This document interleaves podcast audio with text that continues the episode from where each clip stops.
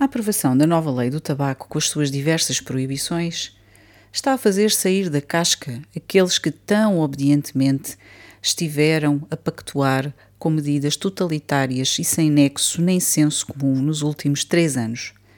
Não deixa de ser curioso assistir agora a grandes atos de revolta, grandes manifestações de incredulidade perante tamanhas proibições e eh, também os atos de, eh, regi deste regime que já começa a ser chamado até de ditatorial.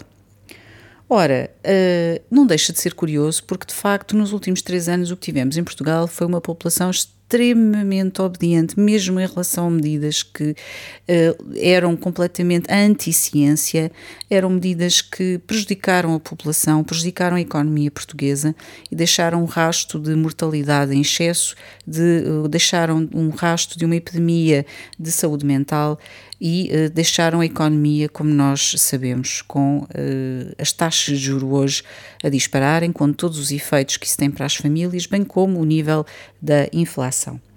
Ora, uh, o que nós podemos aqui concluir é que de facto uh, as pessoas só se mexem se lhes tocar nos pontos uh, que são mais sensíveis, porque de resto não se interessam e até obedecem de boa vontade. Isso é o que nós estamos a assistir hoje e é curioso porque, sobretudo, ver jornalistas muito revoltados com estas medidas, porque quando eu comecei como jornalista na profissão, na altura eu, eu, eu nunca fumei, uh, sempre uh, entrava nas redações e era um ambiente em que praticamente mais de 90% dos jornalistas e das pessoas nas redações fumavam. E uh, eu lembro-me de chegar a casa ao fim do dia e toda a minha roupa ter que ir para lavar imediatamente, tal era o cheiro uh, que estava em mim, como se eu fosse fumadora. E portanto, durante anos, enquanto era permitido fumar no interior dos edifícios e nos escritórios, nomeadamente, uh, nunca vi jornalistas incomodados com o facto de fumarem constantemente para cima de colegas.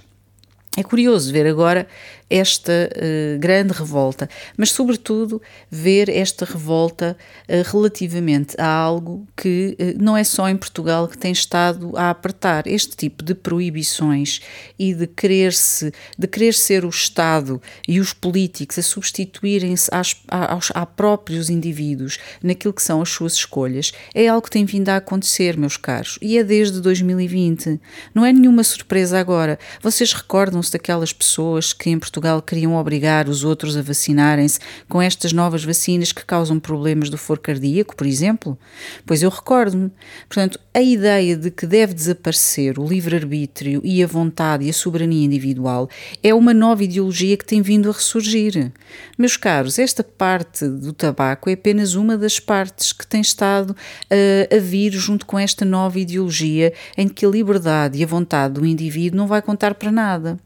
E, portanto, é bom de ver saúdo estes novos revoltados contra esta ideologia ditatorial que tem vindo a ressurgir e que se tornou de novo aqui uma moda e é de facto uma nova onda de censura que temos vindo a assistir em diversos países. É só ver a legislação que tem estado a ser aprovada em diversos países e também regulamentação que foi aprovada na União Europeia que vem eh, de certa forma autorizar a censura e uh, também um, limitação da liberdade de imprensa, para compreender que os novos tempos, o ressurgimento de uma nova onda cíclica de regimes totalitários está aí à porta já era visível em 2020 e é cada vez mais visível para qualquer um que olhe para as muitas políticas que têm estado a ser desenhadas. E é só juntar os pontinhos. Aqui nem é preciso ser muito inteligente, basta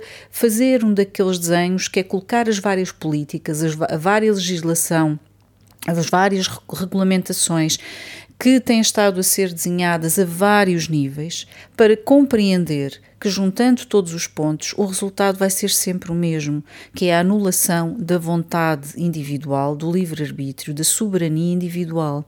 Portanto, é bom ver estes revoltados agora com a questão do tabaco, mas isto é só um dos pontos.